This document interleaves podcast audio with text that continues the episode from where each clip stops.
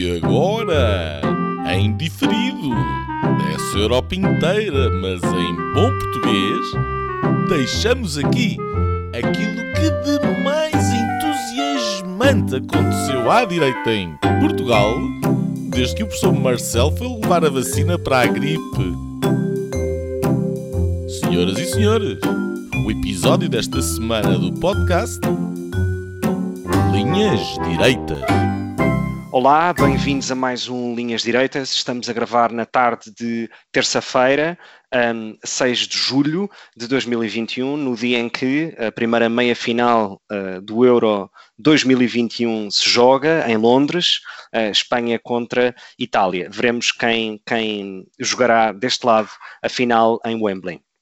Esta semana ainda soubemos que Portugal saiu finalmente da lista vermelha da Alemanha, que impunha até ontem, 5 de julho, restrições às viagens de Portugal para aquele país. Digo finalmente, uma vez que o certificado digital europeu contra a Covid-19, ou sobre a Covid-19, entrou em vigor no passado dia 1 de julho, pelo que a Alemanha estava, em teoria, a incumprir uma regra uh, de livre circulação de pessoas. Uma boa notícia, portanto. Hoje foi ainda anunciado que o famoso apresentador de televisão, Manuel Luís presidirá a comissão de honra de Susana Garcia, candidata do PSD-CDS à Câmara da Amadora. Uh, diria que perante este facto político devemos esperar que, portanto, o PS apresente Cristina Ferreira ou João Baião, uh, uh, associado ao seu candidato autárquico à, àquela autarquia. Isto era só uma piada. Um, depois, de, depois de António Costa, Agora, o Ministro do Ambiente, Matos Fernandes, também se encontra em isolamento profilático depois de alegadamente ter estado em contacto com um positivo de Covid-19. Continuamos, portanto, na dúvida sobre esta regra, entre aspas, um, tendo em conta que os dois governantes já estavam vacinados contra a doença há meses. É um dos pontos que, uh, num dos tópicos de hoje, vamos discutir. Lá fora, um, o Conselho da Europa e, em particular, a sua Comissão de Veneza, é um órgão consultivo do próprio em matéria constitucional, um, considerou que existe uh, uma possível discriminação na nova lei húngara que só permite a adoção a casais heterossexuais e não reconhece a identidade de pessoas transgênero por fim, e antes de irmos aos nossos temas, dar conta e dar nota um, que, enfim, o Papa Francisco se encontra bem e recuperou depois de ter sido operado ao colo num hospital em Roma no início desta semana. Um, no programa de hoje contamos, como sempre, com o Nuno Lebreiro, o Afonso Faz Pinto uh, e eu próprio, Gonçalo Cevada, um, o único a gravar fora de Portugal. Como primeiro tema de hoje, vamos falar sobre o estado da pandemia ou do pandemónio em Portugal. Um, e no segundo tema, uh, sobre a possível, alegada, um, implícita uh, ou o que, querem, o que quiserem chamar, uh, possível remodelação do governo em Portugal. Mas antes de lá irmos, vamos então ao primeiro tema de hoje, o estado da pandemia. Há vários episódios e casos para comentar, desde enfim, o cada vez mais evidente conflito com, e, e, diferenças de opinião entre Marcelo Rebelo de Sousa e o Primeiro-Ministro, um, onde o Presidente da República vai mais longe e diz que há mais vida para além da pandemia, se isto não nos faz lembrar Jorge Sampaio, quando um dia disse que havia mais vida para além do déficit. Um, há casos, enfim, como as escolas fechadas uh, uh, no Algarve, o cerco a Lisboa, um, o avanço, recuo da vacinação, uh, listas abertas para maiores de 12 anos, enfim. Portugal agora já a ser o pior país da União Europeia, só mesmo a seguir ao Chipre. Há muito por onde pegar. Nuno, dou-te carta branca para uh, uh, opinares sobre qualquer um destes temas que representam o património que se vive em Portugal. Olá a todos, aos nossos ouvintes. Em primeiro lugar, olá a vocês os dois. isto é uma, enfim, quer dizer, Aquilo que me chateia uh, nesta, nestas nossas abordagens à questão da pandemia é, uh, por um lado, estar sempre a repetir a mesma coisa, porque há aqui uma, uma posição que tem sido um, ehm, a minha desde o início, há mais de um ano e tal, um, e portanto não quero estar a amassar os nossos ouvidos repetindo a mesma coisa, mas por outro lado também não quero entrar na narrativa que parece que é forçoso que se entre. E, portanto, eu, eu continuo sem compreender uh, as razões que, uh, desta abordagem que tem sido tomada pelo Governo e pelo Presidente da República. E, portanto, este é o meu ponto de partida. Eu estou aqui encalhado. Aliás, estamos todos encalhados. Estamos encalhados com uma estratégia de Covid-0 que é impossível, por simplesmente nunca vai ser atingida. Não temos a capacidade de olhar com frieza para aquilo que é a realidade e, ao mesmo tempo, estamos a deitar fora aquilo que são as instituições uh, democráticas do, do, país, aquilo que é um, a cultura democrática, a, a, prática democrática e de liberdade do país. Um, e tudo isto por uma, enfim, quer dizer, uma pandemia, toda a gente fala de pandemia, mas é uma, há, há, podia ser uma pandemia muito pior que aquilo que é, do que uma coisa que tem grupos de risco relativamente bem identificados e que é inócua fora desses grupos de risco, praticamente. E, portanto, eu não consigo compreender isto, e aquilo que eu vejo é, é, é um, um, um, um, constante uh, caminhar titubeante eh, que nem um bêbado que vai aos tombos, uh, atropeçando pelas pedras, rumo ao abismo. E o abismo é a ditadura. O abismo é a ditadura. Porque quando uh, o Estado de Direito não existe, quando a Constituição não é respeitada, quando os políticos legislam abundantemente sem cumprir um, a, a, a lei fundamental do país, quando isso acontece, não se está numa democracia, não se está num Estado de Direito, não se está numa democracia constitucional. E aquilo que nós temos assistido com esta história do cerco e do recolher obrigatório é precisamente a falência uh, uh, destas instituições e destes princípios. E isto, uh, para mim, lamento, é mais grave do que o resto. Eu, eu percebo que possa se calhar chocar alguém a dizer que é mais grave que a pandemia mas é que as pandemias, mal ou bem, hão de passar.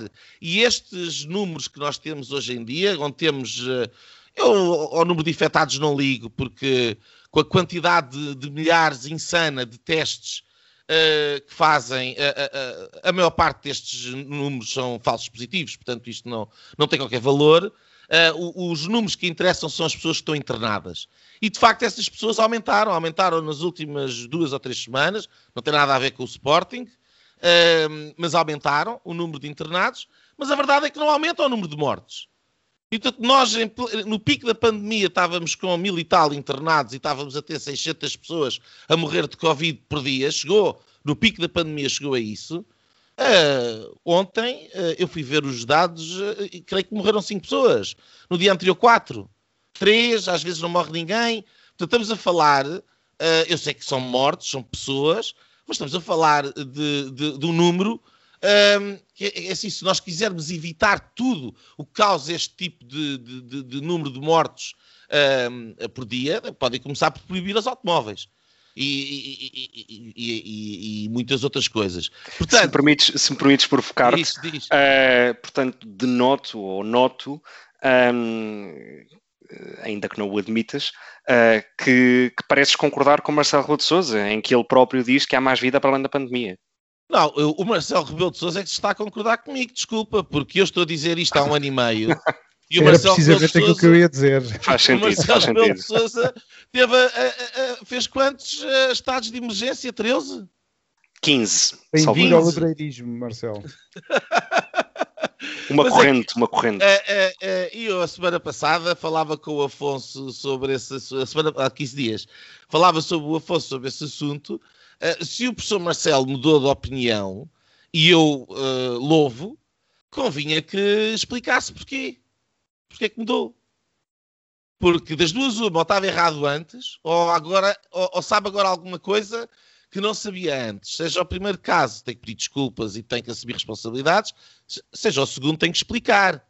Mas nada se explica e nada se fala, eh, porque tudo isto é, é suposto, eh, estamos aqui a bater palmas e a, a ver o cortejo fúnebre a passar. Eh, enfim.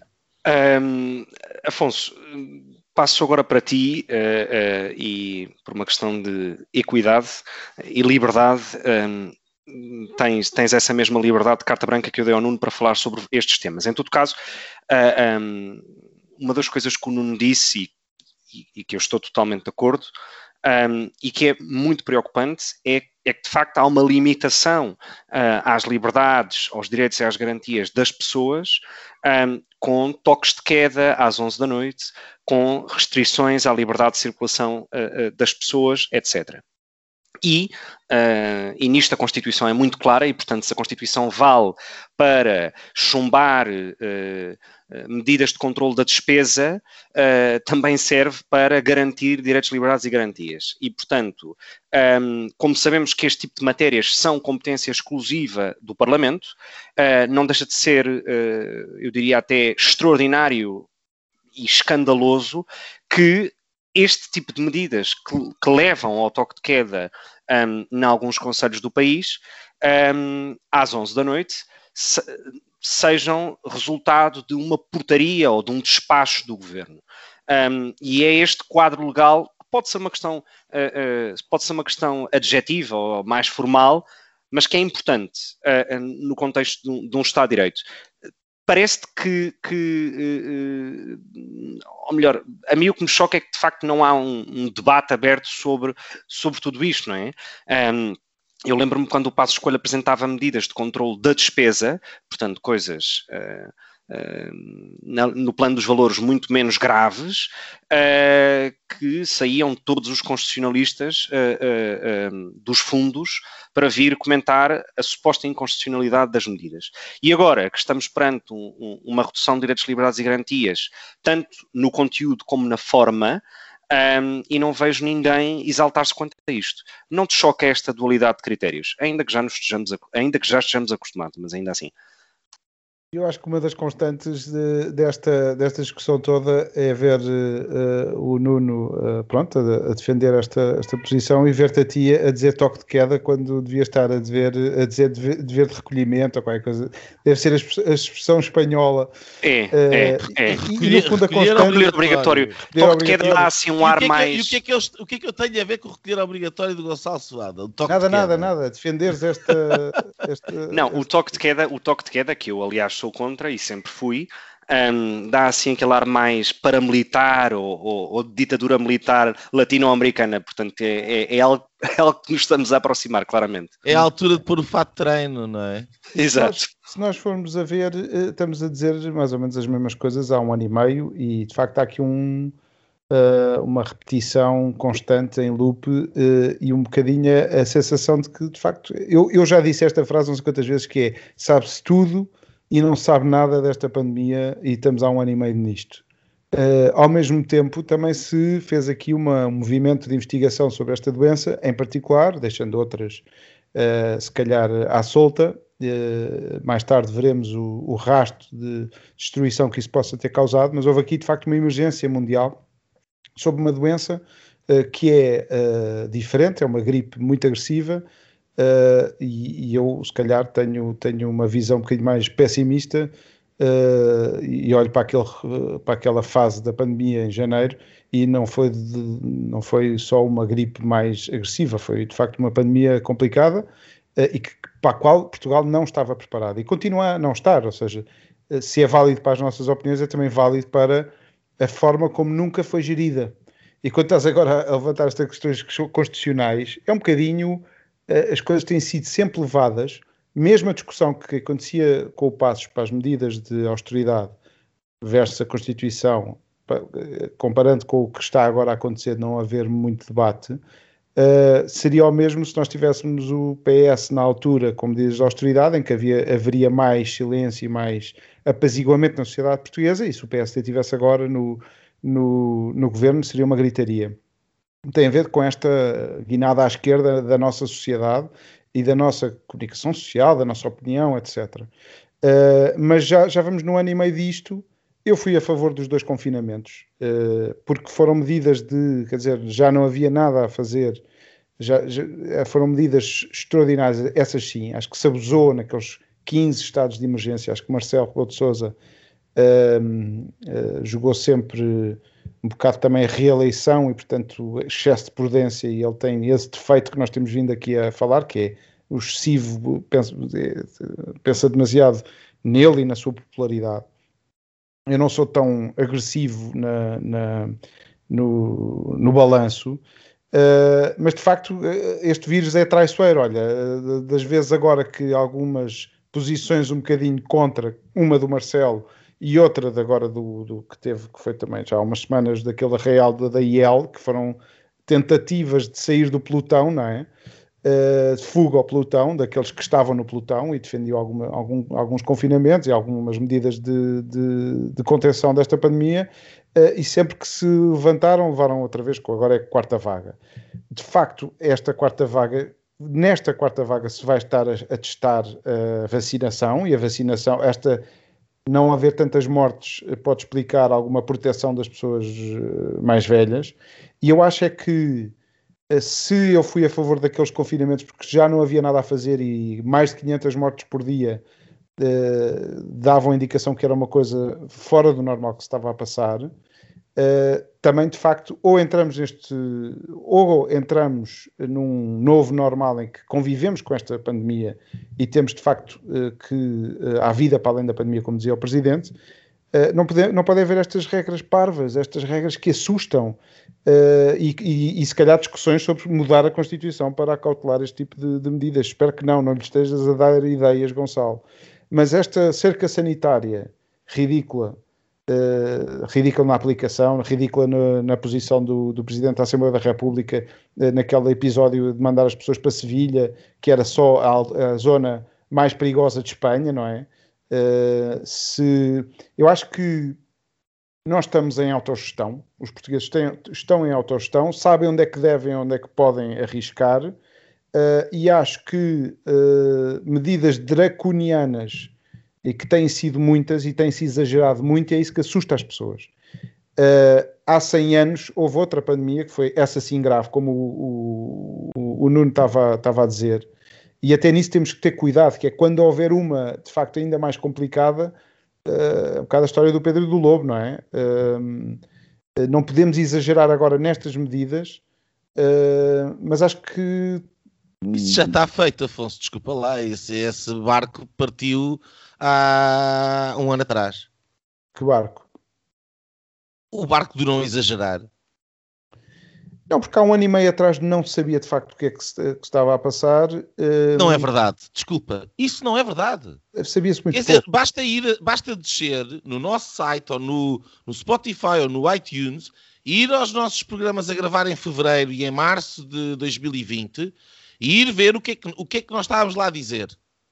E, e, e eu lembro perfeitamente de estar a falar das percentagens e do perigo de morte e, e, e as percentagens uh, por, por grupo etário e são exatamente as mesmas que temos hoje em dia. Tudo bem, mas. No que diz respeito questão... aos grupos de risco e que no, no que diz respeito a, a, a, para quem é que era perigoso e quem é que devia ter sido protegido, uh, e não foi, já sabíamos desde o início, muito antes de Itália. O que nós não sabíamos era tratar a doença. Mas isso é um, é, um, é, é um problema, é um problema, eh, e teve a ver muito, e acho que em Portugal bateu mais forte por duas coisas. Primeiro, porque o nosso teto é mais baixo do que numa sociedade como a alemã ou noutro país, eh, e portanto o nosso Sistema eh, Nacional de Saúde não está preparado para muitas doenças ao mesmo tempo, ou uma doença muito grave ao mesmo tempo. E a segunda é porque nós temos o complexo do porteiro, que é a, única medida que foi posta em prática foi sempre pode, não pode. Pode ir trabalhar, teletrabalho ou não teletrabalho. É o porteiro que deixa ou não deixa entrar e mais nada. De resto, não se vê um reforço do Sistema Nacional de Saúde, só se viram medidas uh, ridículas, como esta do, do, do, da cerca sanitária a Lisboa, que teve todos os remédios em explicar que não era uma cerca sanitária. Depois eu passei por, por essa cerca sanitária, estava de regresso uh, a Lisboa e, portanto, podia, mas quer dizer, ninguém, ninguém me impediu nada. Que ia ser multado, houve pessoas de facto a serem multadas, mas depois houve festejos do Sporting a acontecer e, e, é o que eu digo. Uh, as, uh, eu, eu, acredito muito mais numa sociedade que avisa às pessoas que há um perigo, mas que não está em cima de cada uma das pessoas a dizer se ela pode ou não pode. Eu acho que deve haver informação, mas uh, é isto que assusta, e é isto que assusta as pessoas, e com isto que me calo.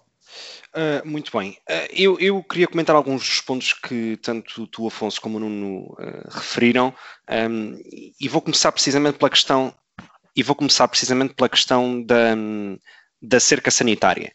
Um, a cerca sanitária a Lisboa, eu, eu por coincidência, um, tive, com, tive com amigos uh, que até vivem aqui no Luxemburgo fim de semana, no segundo fim de semana da cerca sanitária em Lisboa, um, e um, não tive qualquer tipo de problema em deslocar-me dentro da área metropolitana, mas cheguei a uma conclusão uh, um, uh, que me assustou bastante, que é, eu no sábado jantei no Portinho da Rábida.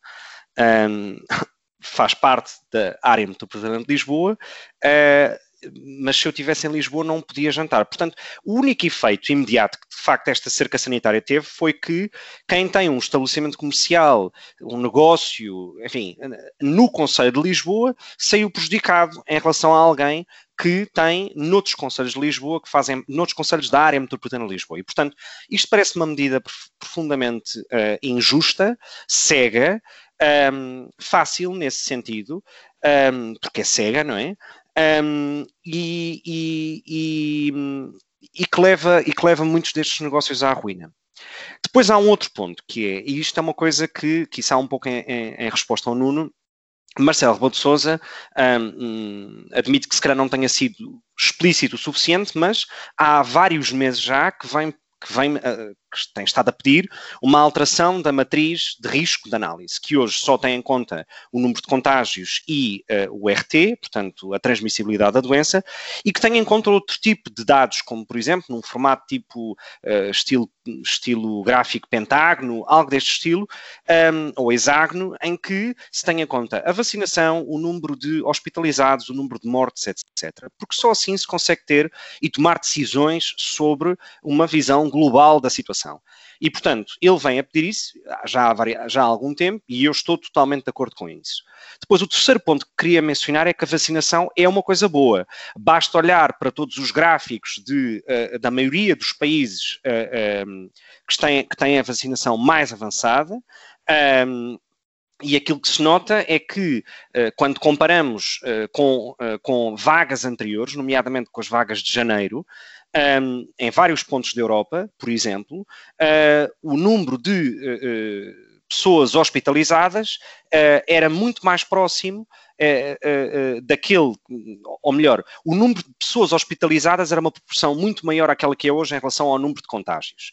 E, portanto, isto prova que a vacinação está a ter efeito, é positiva e, portanto, é esse o caminho para podermos chegar, enfim, a 2019 ou, ou, ou a um certo grau de normalidade.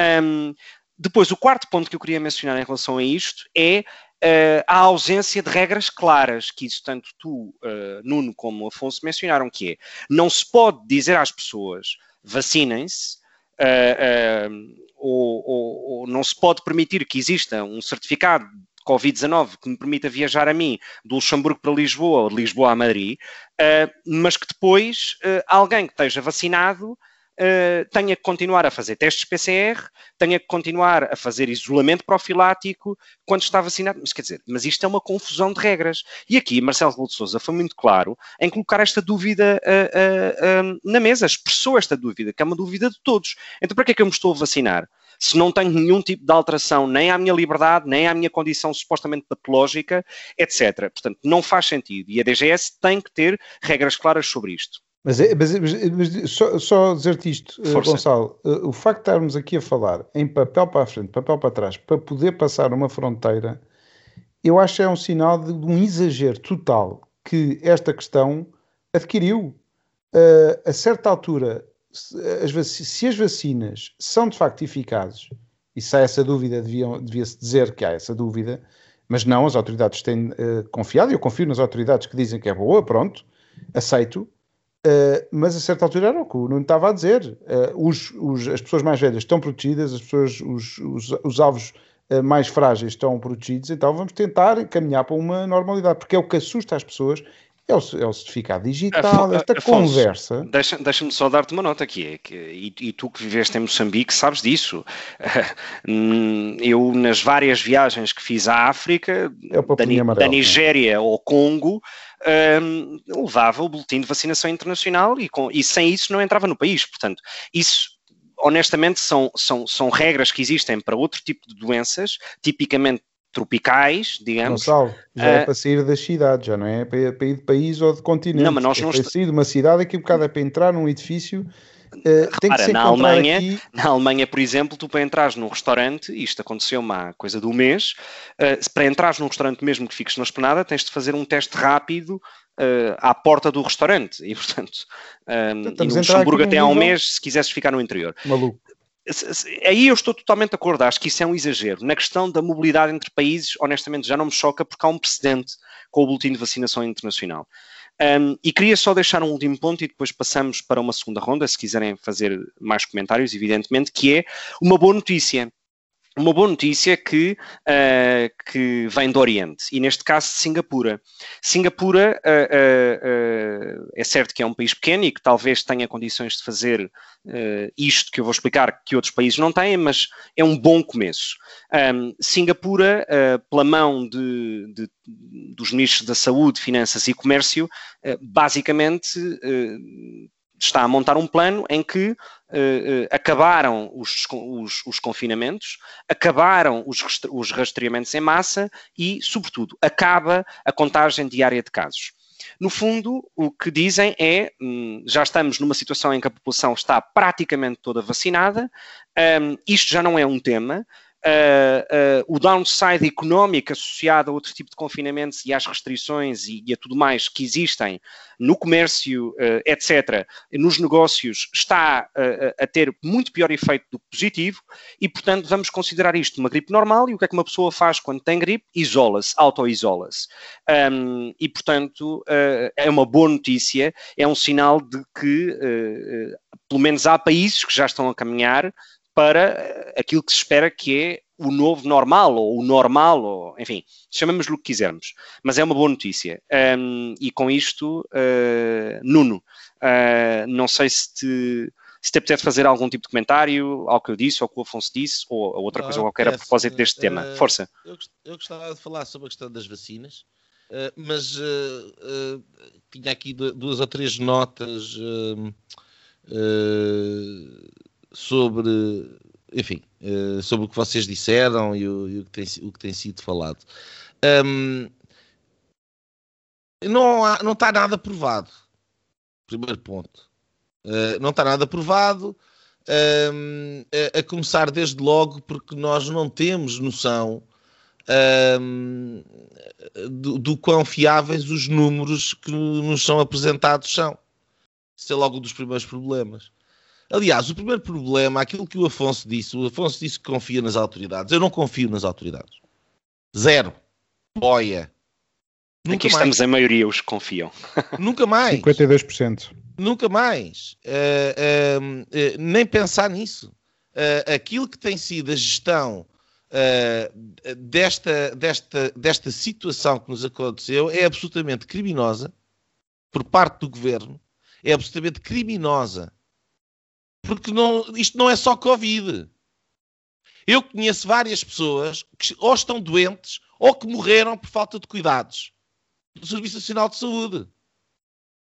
As pessoas que não têm Covid e que têm problemas foram discriminadas e pagaram com a vida.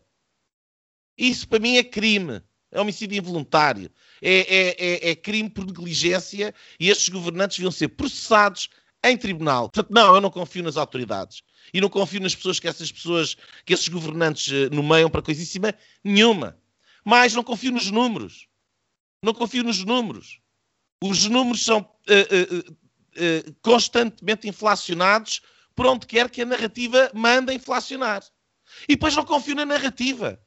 Porque eu sei, porque vejo, porque investigo e porque leio de pessoas, prémios Nobel, e pessoas com os mais elevados pergaminhos que nenhum português tem, que fala na televisão. Nenhum tem.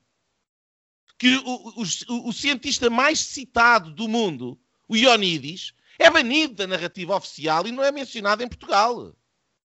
É supostamente um negacionista porque é contra o confinamento. E sempre foi contra o confinamento. Todos. Porque não se faz em pandemia confinar pessoas saudáveis. O que se faz é quarentena às pessoas que não estão saudáveis. Isto é o, o cientista epidemiologista mais citado do mundo. Repito, mais citado do planeta. Não há um em Portugal que lhe chegue a um décimo ou um centésimo de citações em epidemiologia. Portanto, não, não confio em nenhuma dessa gente, não confio nas pessoas que estão na televisão, não confio nas pessoas do governo, não confio nas pessoas que estão nomeadas pelo governo, não confio nas direções sanitárias de coisíssima nenhuma, não confio. Zero. Boia. Pelo contrário, aquilo que eu vejo é uma desorganização pegada, uma atrasadice mental completa, uma incompetência javarda, javarda, que custou a vida a milhares de portugueses. Este é o ponto de, de começo. Segundo ponto, a propósito da questão das vacinas. Nós não sabemos nada sobre as vacinas. As vacinas foram testadas durante seis meses e querem vacinar grávidas. Mas que estudos é que existem é, é, é, quando uma gravidez humana tem nove meses? Que estudos é que são feitos em seis? Estão a gozar com quem? Isto é para atrasados mentais ou é para cidadãos numa república democrática e liberal. Quem é que esta gente pensa que está a enganar? A dizer que isto é, é, é, é safe, é, é, em português é, como é que se diz? Um, seguro. Que é seguro. Para grávidas. são as evidências que não Querem vacinar grávidas. Oh, oh, Afonso, eu não vou discutir uh, aquilo que eu não é a minha área, nem pouco mais ou menos. Aquilo que eu vou dizer é que pessoas com muito mais reputação do que, do, do, do, do que eu a começar por um senhor que se chama Robert Malone e que é um dos inventores da tecnologia mRNA e que diz que estas vacinas em particular não tem nada a ver com a, com a, com a tecnologia RNA, porque estas vacinas todas fazem a mesma coisa, que é a criação da spike protein no corpo que o Covid-19 faz, que é tóxica e que, e que os produtores de vacinas disseram que ficava no músculo e se está descobrir que não fica. E há estudos atrás de estudos a circular na comunidade internacional científica que não passam na comunicação social e que demonstram que há certas reservas e certas preocupações que se devem ter com esta questão. E, portanto, para mim é uma evidência que a vacina, para alguém que está no grupo de risco, para alguém que tem comorbilidades, uh, uh, uh, pode de facto fazer a diferença e é um risco que vale a pena tomar, mas se calhar para pessoas que não estão em grupos de risco, a começar desde logo pelas crianças, ou por mulheres grávidas, é evidente que não devem tomar a vacina. Para mim é uma evidência. E quando eu vejo nas capas dos jornais idiotas autênticos, chapados, que não sabem uh, distinguir um, um, facto de uma opinião, a pegarem letras gordas nas capas dos jornais, a dizer que aquilo que é preciso fazer para acabar com a pandemia, que neste momento mata duas, três, quatro pessoas por dia, é vacinar as crianças, isto é criminoso. Esta gente não sabe o que diz. Confiar nesta gente. Nós estamos atolados num corral, numa choldra. E a pandemia apenas veio revelar aquilo que, que, nós tínhamos a obrigação de saber, que é a absoluta debilidade, mediocridade do espaço público português. Nuno, deixa-me só fazer um, um, um comentário e, e, e se quiseres podes comentar, ou, ou, ou, o Afonso pode, entretanto, comentar, mas eh, essa, essa uh, opinião que tens a propósito de tudo isto, ou seja, a crítica que fazes eh, admite que seja só aquilo que se passa em Portugal, mas aquilo que se passa em Portugal não é um exclusivo português, quer dizer. Não é só aquilo que se passa em Portugal. Portugal vai a reboque. Vai a reboque. Mas a minha pergunta é: qual é o país no mundo que não esteja a seguir a tendência a que existe em Portugal. Não seguiu, por exemplo, e vai ver não, os bem. números na Suécia, tens um bom exemplo na Suécia, uh, uh, uh, tens o exemplo do Reino Unido que está a sair agora, estão a mudar de estratégia, finalmente, estão a mudar de estratégia. tens Bom, mas entretanto já vacinaram estados, muitas pessoas. Tens o exemplo de vários estados no, no, nos Estados Unidos e a questão da obrigatoriedade da vacina nunca se colocou, a questão da vacinação a crianças nunca se colocou por exemplo, um dos maiores proponentes das vacinas, o Donald Trump, veio a público dizer isto. Também não passou, obviamente, na comunicação social, porque nós vivemos num mundo onde as pessoas acham que é normal um ex-presidente dos Estados Unidos e na altura ainda presidente dos Estados Unidos ser chutado para fora do Twitter e acabar de, e não aparecer no jornal, nem na televisão, a não ser quando é para gozarem com ele. E vocês acham que isto é jornalismo de uma sociedade aberta e democrática? Onde é que isso já vai? Isso acabou. Isso não existe. O espaço público e a narrativa uh, mediática que existe na Europa e, e, e, em Portugal é ainda pior, porque uh, uh, nos outros países há mais massa crítica e há mais capacidade das pessoas interagirem umas com as outras e criarem as suas próprias bolsas e programas alternativos e de rádio e podcasts. E, em Portugal não há nada, é o deserto. Mais valia só haver a RTP com os tropas lá o tropa de camuflado a debitar as notícias do dia. Hoje no mundo aconteceu isto. E acabou e estava feito durante 10 minutos, porque não há diferença. O gatekeeping, o gatekeeping é completo. É e aquilo que se passa hoje em dia, e, é, e isto a, a, mim faz muita confusão, é que não se pode ter um debate público sobre a questão das vacinas. Esse debate, obviamente, não é entre o Afonso, o Gonçalo e o Nuno, que percebem zero de vacinas, mas seria entre os supostos peritos eh, de vacinas, informados com aquilo que está a passar, à luz dos últimos estudos, a terem conversas educadas, uh, uh, elevadas e aprofundadas sobre a matéria. Não há zero. Mas já estou muito mais descansado, oh Nuno, porque o, o, finalmente estás outra vez em divergência com o Presidente da República porque ele veio dizer que, que isto não era para ser gerido pelos especialistas. Estás a dizer exatamente o oposto que o, que o Presidente. Não, Por isso, vejo, estás, em é forma, estás em forma. É óbvio que não é, isto não é ser gerido pelos especialistas. Há o, aos especialistas e aos não especialistas e aos políticos. Os políticos tomam as decisões. Devem tomar as decisões baseadas, obviamente, em conselhos de especialistas.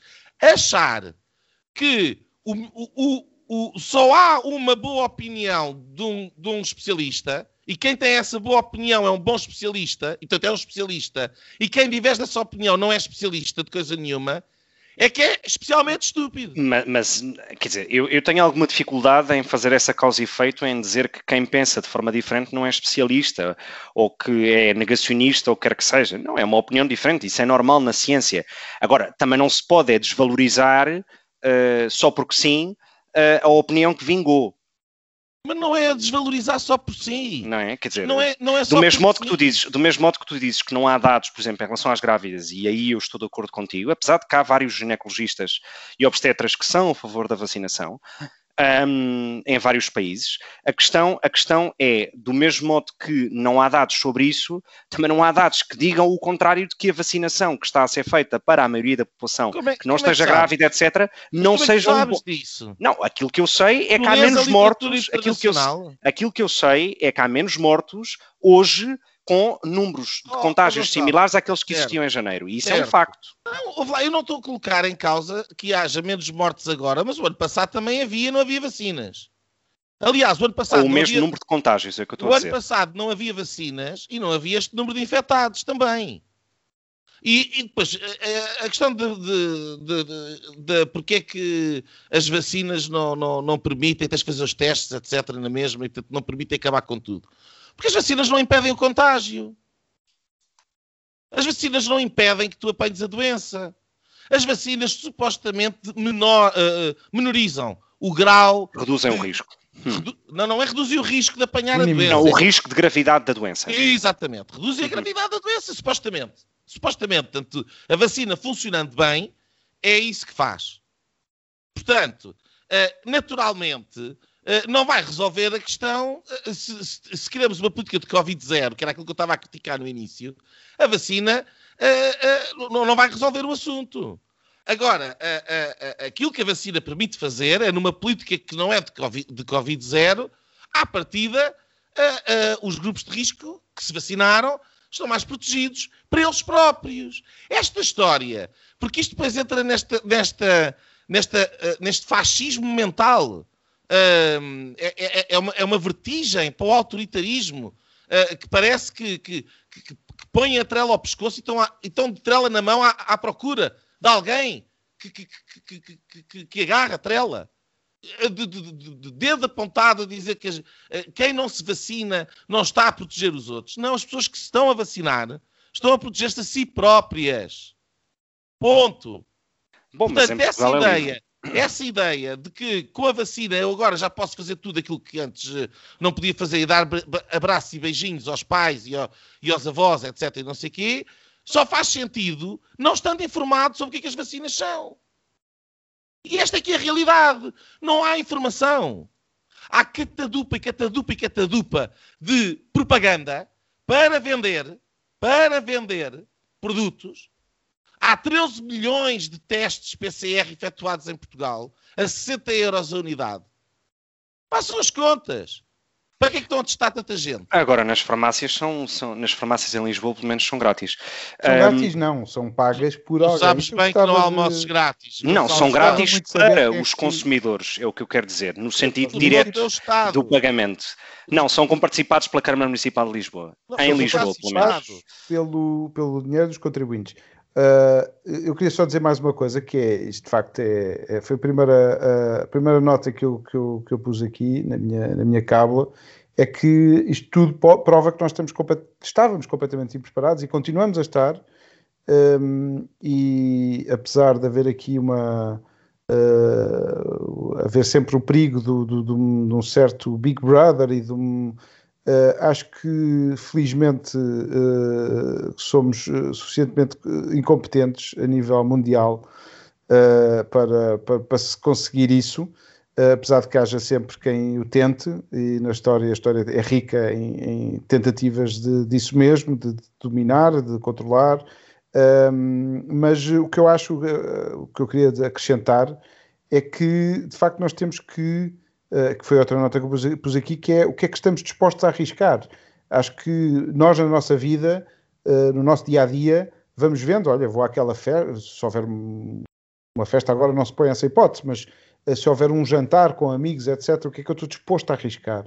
Uh, e pus aqui até mais para, para, para, refletir o nosso dia a dia, das decisões, das pequenas decisões que vamos tendo, não é? Se vou pelos transportes públicos, se não vou, se abre a minha loja, se não abre a minha loja, uh, o que as pessoas estão dispostas agora a arriscar, se esta doença ainda é tão severa ou não é tão severa, ou devíamos de facto recuar numa série de medidas e deixar as pessoas viver um, sem estes constrangimentos todos.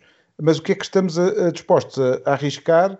como sociedade, se não estamos aqui a pôr a tal uh, coleira apertada, e depois não a conseguimos, não a conseguimos tirar. Uh, e é isso que uh, um, tenho medo, mais medo do que, do que ter a doença e do que os efeitos que a doença possa ter. se vocês me deixarem, eu queria só dizer duas coisas, desculpa lá e depois calmo, porque já falei muito. A primeira é, uh, uh, porque é que também não prova nada? Nós não sabemos quais são os protocolos que estão a ser seguidos neste momento nos hospitais de tratamento para a Covid-19. Nós não sabemos. Porque, à luz dos últimos estudos, que lá está, não saem lado nenhum, porque, e não se compreende como é que não saem lado nenhum, uh, os pacientes que são tratados com ivermectina têm uma taxa de sucesso absolutamente estrondosa.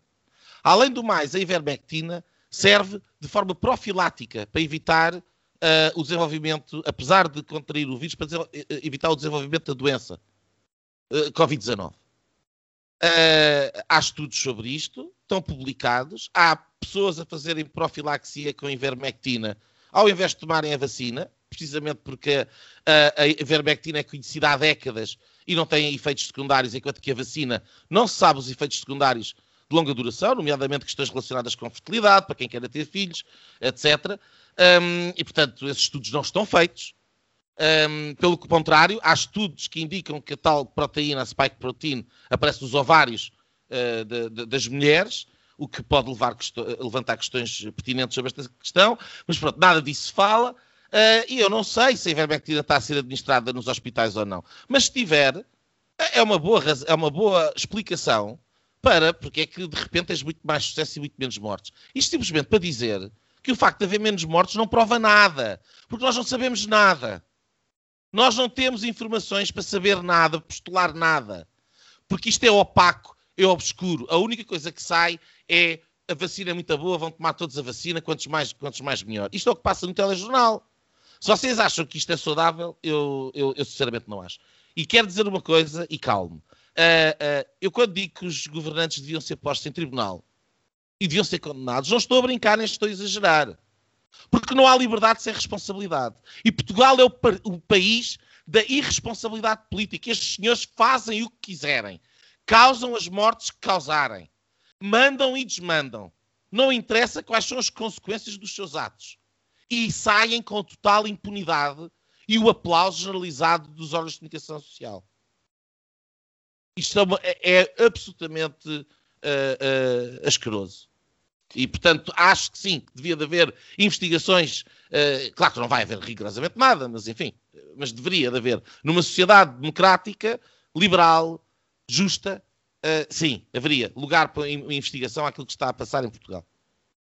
Afonso, queres acrescentar algo mais em relação a este assunto? Nada mais, há sempre mais coisas para dizer, mas acho que podemos passar para o próximo. Eu, eu, eu, antes de só passar ao próximo tema, queria só comentar este, este ponto final que o Nuno mencionou e que não tinha dito ainda, ou que não, tinha, não me tinha pronunciado ainda. Eu, eu aí tenho uma visão contrária à dele, uh, oposta até. Um, quanto à questão da responsabilidade política e de uma possível responsabilidade criminal associada. Eu acho que numa sociedade democrática, precisamente, a responsabilidade política mete-se nas urnas e com o voto das pessoas. E uma decisão política nunca, em nenhuma circunstância, Caso contrário, acho que há um risco para a democracia, deve ser equiparada à responsabilidade criminal quando o ato é político e não é criminal em si. Oh, Gonçalo, não há um crime tipificado na lei. Mas, mas vais, ter, vais, vais, ter, que saber destrinçar quando é que um ato deixa de ser político e passa a ser criminal. Não, evidentemente, definir, mas, não é? mas, mas, há, uma decisão, há uma decisão política de confinar. Uh, essa decisão política de confinar é tem consequências. não é só isso que está Tem aqui, consequências. Uma, uma decisão de dizer há prioridade no Serviço Nacional de Saúde para tratar destas pessoas há um trade-off associado a isso, não é? Que é, há outras que provavelmente não vão ter espaço no, no Serviço Nacional de Saúde. A questão é, daí levar a responsabilidade criminal pela morte dessas pessoas que não foram tratadas? Gonçalo, o Serviço Nacional de Saúde dificuldades. tem colapso todos os anos não é desde a Covid-19. Eles agora estão não, a branquear. O, o, o, o, Partido Socialista está a branquear o facto que tu vai fazer um, uma, uma procura no Google em colapso do Serviço Nacional de Saúde ou, ou um, urgências e, e, e, gripe e vais ver notícias de 2015, 2016, 2017, 2018. Portanto, uh, uh, não, não houve novidade nesse aspecto. Mas nunca houve, não, houve uma novidade que é o excesso de mortes de pessoas não, oh, Afonso, não vamos misturar alhos com bugalhos. Não houve novidade no facto do Serviço Nacional de Saúde entrar em colapso. Não há histórico e se fores de mais ver, de 500 estes, pessoas mortas num dia, houve dois dias em 15 oh, anos. Estás a misturar, desculpa lá. Estás a misturar alhos com bugalhos. Que é que, eu não estou a dizer que não há Covid-19. Aquilo que eu estou a dizer é que mesmo antes de haver Covid-19, já o Serviço Nacional de Saúde entrava em colapso. Não vês eu a diferença de uma coisa e a outra? Portanto, naturalmente, se tens o Covid-19 uh, somado em cima, o colapso ainda é maior. Que... Só que uh, o facto de isto ser uma incompetência completa, agora é sacar as responsabilidades no vírus, quando o, as coisas já eram más antes, ficaram piores depois, e estes senhores, em vez de uh, investirem no Serviço Nacional de Saúde, que sabia que ia ter um inverno muito complicado, meteram, por exemplo, 800 milhões de euros a aumentar os funcionários públicos ou meteram mais de mil milhões na TAP. E se isto não é responsabilidade criminal, já é o quê? Eu, não, eu, eu aí concordo contigo, ainda que não, não na consequência da responsabilidade criminal. Um, bom, se estiverem de acordo, uh, e por uma questão de tempo, um, passaríamos então ao nosso segundo tema de hoje, que tem que ver com um, uma possível uh, desejada uh, remodelação governamental em Portugal a primeira pergunta que vou fazer é para o Afonso. Podia-te nomear vários ministros, mas, ou São todos muitos, talvez. Não, não temos tempo para mas todos. vou, mas vou escolher, vou escolher, vou escolher sete. Uh, ou melhor, vou escolher três e depois faço a mesma pergunta ao Nuno com os restantes quatro.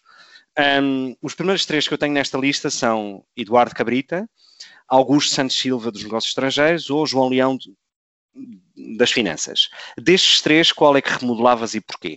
Todos. Só podes é, escolher um. É a minha primeira nota aqui. Tens que pôr tier 1, tier 2, tier 3. Iam todos. Eu não vou pôr a fazer, pôr a fazer listinhas, uh, quer dizer, uh, quem é que quer, que, enfim, fazendo uh, para pa, pa ir a, atrás do que estás a dizer, o Cabrito era logo o primeiro, mas por, porque não dá, não dá. Eu acho que uh, o que o Cabrita devia ter dito assim que foi nomeado ministro há cinco anos atrás, uh, devia ter sido, obviamente, demitido. No, mas no, no, segundo a seguir, devia ter saído logo. Ele não tem condições para ser ministro em Portugal. Ponto final. Portanto, seria logo o primeiro a sair, obviamente. Ok, então nesse caso, e uma vez, e uma vez, e uma vez que está selecionada a questão do, do atropelamento, ou, ou, melhor, a questão de Eduardo Cabrita. Um... O, o Cabrita devia ter sido demitido por ir em excesso de velocidade. Nós estamos a discutir já da morte, dos pormenores da morte. Hum. Aliás, eh, então e as coisas... golas? Então e o, Exato, o, é um, desgraçado que foi é um morto no, no, no, CEF? Então e o... Oh, oh. É um rasto muito mau. Esta questão do, da, da, morte, de, que é uma infelicidade, um, a, a, gravidade, sei lá, numa, numa, gestão de uma crise mediática, que é isto que se trata, uh, regra número um, não culpar a vítima. Eles fizeram isso no comunicado deles, para além de mentirem e de ocultarem Bom, e, no, e num segundo comunicado agora já se culpa ou se tenta culpar um motorista. É uma Enfim, desgraça, uh, vai-se culpar. So, so, sobre este quem ponto... é que mandou andar rápido? Provavelmente foi o ministro, e por isso é que Evidente. está embrulhada. Evidente. Agora, uh, para mim iam todos, cheira a fim de ciclo. Aliás, há cada vez mais sinais, houve já umas notícias a dizer que, que há aqui um, um spin do nosso primeiro-ministro para a Europa, uma fuga em grande. Espero que não consiga isso espero sinceramente que não consiga isso, um, porque não se faz isto. Uh, quando se assume um mandato, já, já fui contra a saída do Durão Barroso quando foi para Presidente da União Europeia ou da Comissão Europeia, não, não, não, não, não gosto de, de ver eh, esta, este, este, esta hipótese de ser eh, falada. Uh, esta semana uh, o Costa deu uma, duas, uma entrevista que apareceu em dois dias diferentes do público. Mais uma, lembra-se que estamos aqui a contabilizar as entrevistas. Isto é uma série de entrevistas, é, é uma série de Netflix. É, Costa fala à segunda, à quarta e à sexta. Desta vez foi para deixar mais alguns recados. Uma que é a remodelação não vai existir e nós damos tanta uh, credibilidade que escolhemos como segundo tema a remodelação, ora pois, e vai-se continuar a falar dela até acontecer. Um, não sei se a ideia do, do Primeiro-Ministro é fazer uma cerca sanitária ao Governo, deve ser, não entra, não, não, não entra nem saem uh, dali do Governo, cada um pelas suas razões, e percorras tu os 18 ministros e vais ter, há uns que ele não quer que saia, como o Pedro Nuno Santos, que está ali a, a lumbrando, a que teve a pior escolha de, de, de, pasta porque lhe saiu na rifa à TAP, devia estar convencido que ia buscar outras coisas ali ao planeamento um, e, e que, que, lhe ia sair outras coisas mais próximo da, da CP, dos sindicatos e, e por aí, mas saiu-lhe a coisa ao, ao, lado, mas, mas temos basicamente um governo completamente em fim de ciclo, um, mas que tem o suporte de toda a esquerda, da esquerda unida, isso é a pior coisa numa semana também. E dos eleitores, segundo todas as sondagens. E a única coisa que, que, que, eh, também, mais uma vez, voltamos aqui a repetir, a repetir ideias, mas uh, já disse isto no passado: assim que o dinheiro acabar, o, o PS sai. Assim que. E não é esta chegada da bazuca e do, do chequezinho que o senhor pode ir buscar ao banco, se já pode, que é um, mais um momento uh, muito baixo, um, a bazuca até pode entrar, mas se nós tivermos um menos a subir uh, já ali ao lado, a bazuca não vai servir para nada. Um, e portanto, uh, há um fim de ciclo. Uh, Preocupa-me ter um, um, governo a fazer um, uma tentativa de colocar o primeiro-ministro no, lá fora e, e, portanto, quer dizer, e, e, depois o PSD, quer dizer, o Rui Rio, esta semana também veio dizer que queria que fosse uh, queria uma remodelação para, para ter aqui um choque enérgico ou dar mais, mais energia a este governo, quer dizer, é consultor de imagem do, do governo, uh, não se percebe, o Rui Rio de facto também já não, não tem espaço e portanto... Também achas que precisa de ser remodelado? Dia 27 de, de setembro, que é o dia a seguir às eleições, para, uh, para que, que se mexa alguma coisa, esperemos que mexa. Muito bem. Um, Nuno, um, não vou ser tão mau e não te vou dar, não te vou pedir que escolhas que ministro é que excluirias, ainda que também podes responder essa pergunta, uh, se escolheres um, um mas achas que esta teimosia de António Costa em não demitir Eduardo Cabrita uh, na sequência dos escândalos e mais escândalos uh, que, enfim, que sucedem em matéria de administração interna, polícias, segurança, etc. Um, todas as questões de, de desastre diplomático uh, em matéria de negócios estrangeiros, seja nas relações com o Reino Unido, uh, seja nas relações com a Espanha, em que uh, primeiro pedem alegadamente um certificado de Covid para atravessar a fronteira terrestre, depois já não é e enganam-se e tal. Um, o caso do Procurador Europeu Van Dunen, cercas sanitárias no Algarve que obrigam a fechar escolas e, portanto, o Ministro da Educação também enfim, uh, nesta, nesta zona, nesta zona de, de crítica. Achas que tudo isto, esta insistência António Costa em manter esta, estes, estes cadáveres uh, uh, nos vários governos, é por teimosia, amizade aos próprios, ou porque não tem uma oposição suficientemente forte que esteja a fazer pressão para esta mudança acontecer? É porque pode. Ele pode, e dá-lhe jeito, porque quanto mais, quer dizer, o Cabrita, eu falava aqui uh, no programa passado do Cabrita expiatório. O Cabrita dá imenso jeito ao António Costa, porque onde quer que há um problema, manda-se para lá o Cabrita, o Cabrita faz a geneira, o Cabrita leva com a comunicação social em cima, o Cabrita leva com as críticas todas em cima, e o António Costa vai fazer isolamento profilático não sei para onde e a imagem do cabrita. O cabrita é um saco de pancada, é, é o que é. é. É óbvio que o homem, em tudo que toca, é, é o contrário do Midas, não é? Em vez de transformar em ouro, é, um, é o merdas, transforma, enfim. Portanto, não há outra maneira de dizer. Não há nada que aquele homem não, não ponha as mãos que não se transforme numa grande poia política. Não há. E, portanto, é o que é. Os outros são todos maus. Aliás, eu não remodelava nenhum. Porque os que lá forem para o lugar vão ser igualmente maus. Porque isto há muito tempo que não é um governo, é uma quadrilha. Isto é um bando de, de, de, de pessoas que, onde não há um, um, um alguém que. E, eu, quando o Augusto Santos Silva se, se destaca pela uma certa sobriedade uh, e alguma uh, tranquilidade, um, ehm, institucionalidade, digamos assim, isto é extraordinário. Quer dizer, estamos a falar de um aparatique do, que vem do tempo do, do Guterres e, e, fez Sócrates, fez tudo. Já foi tudo. Tudo. Aquele homem é o Partido Socialista. Aliás, é, só um dado estatístico: ele é o ministro há mais tempo no cargo desde o 25 de Abril.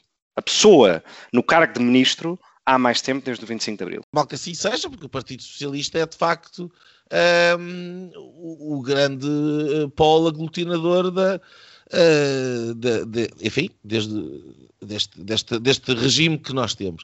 Agora, um, uh, eu não vejo solução não vejo solução. Não é por agora sair de lá um, um, um destes uh, zeros à esquerda, ir para lá outro qualquer, que a coisa vai mudar. Uh, eu não tenho confiança absolutamente nenhuma nisso. Tudo aquilo que foi bem feito nas diferentes pastas, nos governos de Passos Coelho, foi completamente desfeito.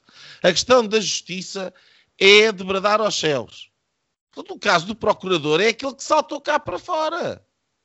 Mas nós tínhamos uma ministra da Justiça que fez um mandato absolutamente impecável, que foi a Paula Teixeira da Cruz, que, que aliás foi premiada internacionalmente, e onde uh, uh, os resultados Uh, em termos da política de justiça, em termos dos tribunais, em termos de, de, de, das relações entre, institucionais entre a justiça e o poder político, estavam a funcionar de uma forma muito saudável. Aquilo que se passa hoje em Portugal não é a ministra, a ministra não interessa para nada. Aquilo que se passa hoje em dia em Portugal é que a justiça está nas mãos do Partido Socialista. Isto é mais grave do que a ministra. Não é a ministra sair, ir para lá outro uh, qualquer, uh, ganhar o salário e, e ter o, o, o motorista que resolve o problema. O problema é já um problema institucional, regimental. O Partido Socialista é um cancro político que está a consumir a democracia portuguesa. E o António Costa é o chefe de bando. E é muito mais perigoso que o José Sócrates, porque quando o José Sócrates ia lá de uh, uh, o animal feroz e a pancada e portanto as coisas não corriam muito bem. Este é, é, é, deve ser daquela aquele visco que ele larga que consegue uh, esgueirar-se e, e, e olear tudo à sua volta numa pasta absolutamente fétida, mas que as coisas escorregam e vão. E é assim que eu vejo. Lamento imenso, eh, eu graças a Deus não tenho cargos de responsabilidades e posso dizer aquilo que me apetece. E, e, e vendo estes casos que sucedem, e digo-vos onde é que para mim eh, eh, este governo morreu. Foi em Pedrógão. Vejam há quanto tempo foi. Foi em Pedrógão. E na altura substituíram uh, a ex-ministra da Administração Interna por Eduardo Cabrita, se bem se lembram. Muito, muito tempo, tempo depois, depois do verão, na verdade. Muito tempo depois. Mais uma vez, o Costa faz, deixa lá, isto é perigoso. Tens lá, uh, uh, era o saco de pancada da altura. Urbano de Souza, Constância Urbano de Souza, sim. Exatamente. E, portanto, deixa lá estar até sair em frangalhos, em pó e em cinzas e, e, e safar a pele ao Primeiro-Ministro. Que se ria e foi de férias. Eu não me esqueci.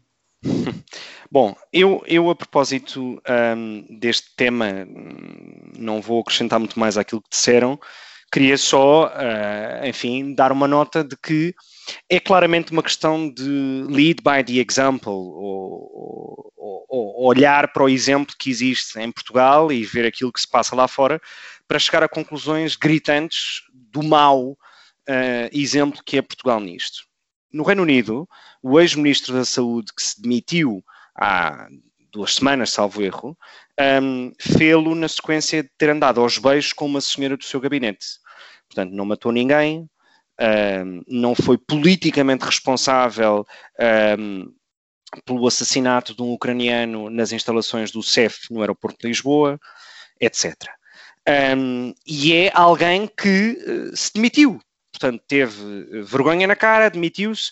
Não era porque tivesse em adultério, nada disso. Era porque, era porque não tinha cumprido com as regras do distanciamento social de alguém fora do seu agregado familiar. E isto diz muito sobre uh, a seriedade ou a falta dela que existe uh, na, no, governo, no governo português. Temos um ministro da administração interna uh, sem credibilidade, sem autoridade. E um ministro da administração interna sem autoridade é uma coisa grave, muito grave. Um, temos um ministro da, de, dos negócios estrangeiros uh, diplomaticamente fraco, um, que não sabe gerir as relações com o Reino Unido, um, um, com Espanha tem algumas dificuldades também pelo visto. Temos uma ministra que falsifica currículos de procuradores para apresentar no Parlamento Europeu e às instituições europeias uh, na questão do caso do Procurador Europeu, portanto, ministra Van Uden, outro desastre. Temos uma ministra da Cultura que sugere que vamos todos beber um drink, porque ela tem mais que fazer. Uh, e, portanto, e temos um ministro, Pedro Nuno Santos, que injeta dinheiro na TAP como se não houvesse amanhã, sem um debate público sério sobre o assunto. E, portanto, não há ninguém que se aproveite neste governo. Ninguém, ou muito poucos. Um, e, portanto, e, portanto uh, este governo só se mantém, só se mantém um, porque de facto não há uma oposição, e eu vou-me repetir em relação àquilo que disse há vários programas e vários programas atrás, eu e, algum, e, e todos, acredito, o Nuno desde logo, a, a crítica que se faz à liderança do PSD, a, ausência da oposição em Portugal, uh, denotam isto. Portanto, eu não sei o que é que é preciso acontecer mais para Cabrita se manter no cargo, Augusto Santos Silva se manter no cargo, uh, um, Van Dunen se manter no cargo, se, se, manter no cargo. Portanto, estes três claramente ocupam a lista dos mais indesejados, pelo menos para mim. Um, e, portanto, e, portanto, por mais que António Costa diga que não vai haver uma remodelação, eu acho que a sua sobrevivência política de curto e médio prazo depende necessariamente desta remodelação e eu acho que deveria ser feita já. Ou seja, este mês de julho e antes das autárquicas, porque eh, estas pessoas estão muito cansadas, os portugueses estão muito cansados delas, um, e portanto este governo, se de facto se quer manter uh, politicamente popular, uh, o conselho que dou é que, que, lava a cara a muitas destas pessoas. Um, enfim, algum comentário final antes de irmos às nossas linhas? Nuno e Afonso. Estamos todos de acordo que deviam ser todos demitidos. Não, e, uh, e que, que, eu acho é que continuamos a achar que temos imenso tempo. Acho que é, é, uma, é um luxo que nós não, não temos. Daquilo, o, o Nuno já falou do desmantelamento de muitas das coisas que foram feitas pelo governo Passos, negociadas pelo governo PS com a Europa, uh, na altura do, do resgate, um, e que eu acho que foi. Ah, eu acho que os portugueses estão convencidos que foi só foi assim, um chelique que tivemos que resolver. Um, e que agora o assalto final ao castelo é aquele esta discussão toda à volta do, do, da, do, do Código Laboral a lei laboral, que vai ser a estocada final da, da Geringonça e o último episódio da Geringonça, depois já não há mais, acho que ainda não há, depois há as questões mais de fraturantes e não sei o quê, uh, tudo com tens a, tens a reforma fiscal do IRC que ninguém, que ninguém lhe tocou ainda. Fiscal, lá estás tu, estás a dar ideias, Gonçalo, é a segunda, alterações à Constituição para, para manter algumas limitações e agora é essa. Não, mas uh, nós não temos tempo, não temos tempo, já devíamos estar a resolver. Não é preciso alterar a Constituição, basta não a cumprir. Ou então dominar o, o, o Constitucional, não é? Que era, era uh, o, a Câmara Alta do, do Parlamento na altura da Troika e do Passo Coelho. As pessoas é que já não se lembram. Ah, eu lembro muito bem, não me esqueci. Bom, muito bem, com esta reflexão uh, quase saudosista, passista uh, do Afonso em relação à Câmara Alta dos governos de Passos Coelho de ser o Tribunal Constitucional, um, passamos para, para as linhas de hoje. Um, Nuno, qual é a linha que nos, traz, que nos trazes esta semana? Olha, eu trago aquela questão do, dos dois eh, rapazes eh, que foram chumbados uh, porque a família Mesquita Guimarães uh, insiste em, em, fazer a objeção de consciência que eles assistam à disciplina de, de cidadania. Um, são alunos de quadro de honra, uh, um deles até subdelegado de turma, tem notas máximas a todas as outras disciplinas, praticamente. Um, na altura, o, o, os pais disseram que não queriam que, que os miúdos fossem expostos aos conteúdos da, das aulas de cidadania. Um, os miúdos não foram a essas aulas, passaram a tudo o resto e, e o, o o diretor da escola permitiu que eles transitassem de ano, alguém foi fazer uma denúncia para o Ministério da Educação e é o próprio secretário de Estado que, um, que, que faz um despacho a chumbar uh, os miúdos. Uh, entretanto, isto está tudo em tribunal. A primeira, a primeira decisão, uh, portanto, não há decisão nenhuma definitiva, mas a primeira, ao que julgo saber, até é favorável à, à, à família. E, e, agora este ano, mesmo apesar de, disto tudo, e mais uma vez depois dos miúdos terem uh, boas notas uh, e serem a todos os títulos alunos de quadro de honra e alunos exemplares, uh, foram mais uma vez chumbados. Isto é, é extraordinário a, a, a, dois níveis. primeiro, a ideia da sobreposição do Estado em relação à família. Quer dizer, isto não faz absolutamente sentido nenhum. E ao mesmo tempo que andam uh, de bandeira de arco-íris na mão a lutar pelos direitos à família de, das comunidades homossexuais, ou seja, onde os direitos dessas famílias são superiores àqueles que são uh, uh, as proibições e a alçada do Estado, eu não consigo compreender a incoerência com não querer os mesmos direitos para as outras pessoas que não são LGBT. E, portanto, quem não concorda com os princípios que estão na disciplina de cidadania uh, tem o direito a fazer a objeção de consciência. E de acordo com, a, com, com aquilo que são os princípios de um, Estado de Direito e liberal, é às famílias que compete a responsabilidade da educação dos valores dos seus filhos, não é ao Estado. E depois, até a potência em particular deste, deste governo. Estes tiques autoritários e fascistas e ditatoriais que, que, que esta nova esquerda tem, absolutamente poluentes e destruidores de, de, de qualquer, de qualquer uh, convivência, sem convivência democrática, de pluralismo, de liberdade e de opiniões diferentes.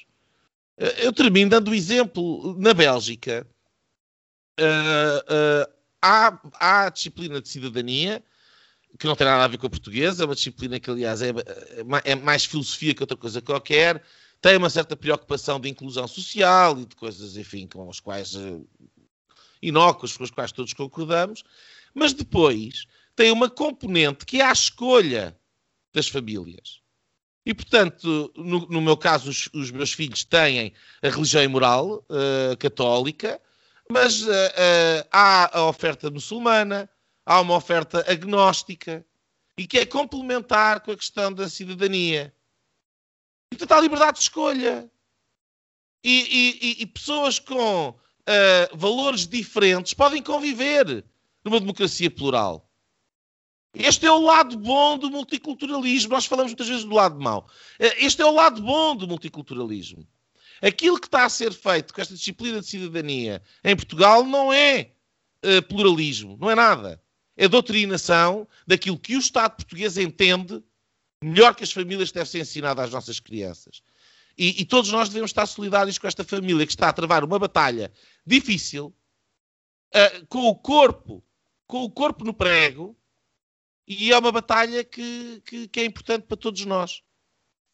Uh, muito bem, Nuno. Esse exemplo que deste da Bélgica é, é aliás, não é, não é exatamente igual, mas é, há exemplos de escolas em Israel, e quando falámos do conflito israelo-árabe há, há uns programas atrás, eu dei isso como exemplo de escolas onde, de facto, eh, crianças muçulmanas e, e, e, judeus, digamos, eh, convivem no mesmo espaço e, e têm um, um, programa comum em matérias de cidadania, cultura política, etc. Afonso, qual é a linha que nos traz esta semana? Eu já te vou dizer a minha linha, mas queria também uh, sublinhar que, que eu, eu, pensei neste caso, uh, para ser também a linha, mas não quero estar a repetir, uh, que mudava a minha prioridade. De facto, isto é, é grave demais, aquilo que está a acontecer. Um, são dois mártires, aqueles miúdos. Uh, é indecente o que o Ministério da Educação está a fazer. Uh, já não me lembro o que é que tu chamaste ao, ao Ministro Cabrita. É uma espécie de bode aspiratório de uma de, de série de coisas. Eu chamei cadáver, mas, mas serve. Era, já não sei o que, era. Tinha a ver com o cabrito, era, era o... Cabrito expiatório. É isso, cabrito expiatório. Eu acho que é um bode aspiratório de uma data de, de, de coisas muito mais graves. Essas sim, e eu acho que este era o primeiro a levar o guia de marcha, ou o que é que tu chamavas? Era o, o toque de, de marcha, se quiser, toque de queda. espanhol. Toque de queda para, para, para, para o governo. Eu, eu, apoiava o toque de queda governamental uh, de queda. Com... total. mas, mas, mas não, não, percebo como é que não é facultativo, não, é, é, quer dizer, é, é, ridículo. E estes radicais de esquerdas, porque é o, que é o caso do Ministro da Educação, o Tiago Brandão Rodrigues, e, e é o perigo que, que, que, que, e aquilo que faz esta família. Um, de, a, minha, a minha nota, eu vou, vou reduzi-la ao máximo, é a do João Berardo, o Dream português uh, que, que cai agora. Acho que só cai porque já se percebeu, acho que há, os juízes já perceberam que se querem entalar alguém, é porque de facto o julgamento da comunicação social é muito mais uh, forte e, e justo, se, que, se, quiserem, do que propriamente da justiça. O, o Berardo agora vai pagar os 5 milhões, sabe-se lá com que dinheiro, do, da pensão que ele andou a, a guardar, uh, que ele alega que só ganha 2 mil e tal euros por, por mês. E portanto vai Eu pagar. Eu acho que é, era a mãe que tinha um cofre em casa e há uma. Uma garagem, uma garagem. Não, é uma. A mãe que tinha um, é muito rica, tinha um cofre em casa e depois há um tipo com umas fotocópias, assim, umas, umas coisas é, assim do género. É mais uma coisa que nos lembra o terrífico momento José Sócrates, que tem esta segunda versão bastante mais discreta. Um, mas, mas vê-se pelo legado do o que é, qual foi o maior legado de Passos Coelho foi o maior legado de Passos Coelho foi não se ter metido, não dar a mão àquela uh, máfia que estava montada à, à volta do BES. Foi, foi dizer não. Foi dizer não. Foi só. Ele disse foi, não só ao Ricardo Salgado. Foi, foi ter sido decente. Passos Coelho foi uh, um homem certo para, uh, naquela altura e veja-se o que é que despoluiu apenas com aquele, com, aquela, com aquele não. Muito bem. Bom, a, a, minha linha é uma linha estrangeira um, e, e, se calhar até, até é estranho ser, ser eu a fazer esta linha porque vocês sabem isto e os nossos ouvintes, os mais atentos, saberão também. Eu sou bastante progressista, no sentido mais literal do termo, em tudo o que são matéria de liberdades, direitos, garantias, uh, liberdades sexuais, etc. Um, e, portanto, seria quase até de estranhar que eu fizesse uma crítica ao que vou fazer agora, mas uh, acho que há limites, uh, há, há, vou ter algum cuidado com as palavras, mas acho que há limites à razoabilidade daquilo que se espera numa sociedade um, uh, com os valores que existem na sociedade ocidental.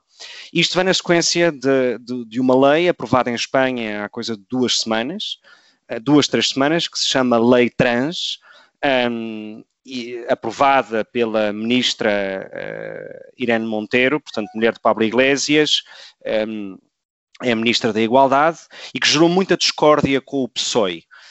Um, portanto, houve aqui uma guerra entre o Podemos e o PSOE na questão, na questão desta lei, mas basicamente é uma lei que diz o seguinte: qualquer uh, uh, pessoa, um, incluindo crianças a partir dos 16 anos, pode chegar um, uma repartição do registro civil e dizer eu quero deixar de ser homem ou eu quero deixar de ser mulher. E o funcionário eh, do balcão do registro civil faz essa alteração sem mais. Um, a partir dos 16 anos, nem sequer é necessário, uh, digamos, uh, a autorização dos pais, portanto, dos encarregados de educação. A partir dos 14, sim, é pedida essa autorização. Em todo caso, dispensa-se por completo relatórios médicos, uh, uh, um, opiniões de médicos sobre o assunto, sobre o estado mental destas crianças ou destas pessoas, porque algumas podem evidentemente não ser crianças, uh, e portanto alguém com 16 anos pode chegar ao registro civil e mudar de género, mas não pode fazer uma tatuagem sem autorização, um piercing sem autorização, não pode beber álcool, não pode fumar um cigarro, não pode votar ou conduzir. E, portanto, isto é a banalidade total uh, uh, uh, daquilo que é mais básico numa sociedade, que é a forma como nos relacionamos uns com os outros. e isto é uma coisa grave e que mesmo para alguém tão progressista como eu, se calhar por ser um progressista, mesmo em matéria de liberdades, direitos e garantias, parece-me algo mal feito e, e surreal. Um, e com isto uh, nos despedimos. Uh, obrigado, Nuno, obrigado, Afonso, e sobretudo muito obrigado aos nossos ouvintes por nos terem acompanhado. Um, Faço-me a culpa de parte desta ausência ou interrupção nas últimas semanas. Um, uh, eh, tentaremos o mais possível cumprir a regularidade de programas a que vos temos habituado. Uh, e assim mesmo, e por isso mesmo, encontramos uh, na próxima semana. Até lá! Pronto, pronto. Foi assim que acabámos de ter o incomensurável privilégio de assistir ao podcast Linhas Direitas. O podcast Sensação da Direita. Em Portugal e em português. Para a semana, juntem-se outra vez.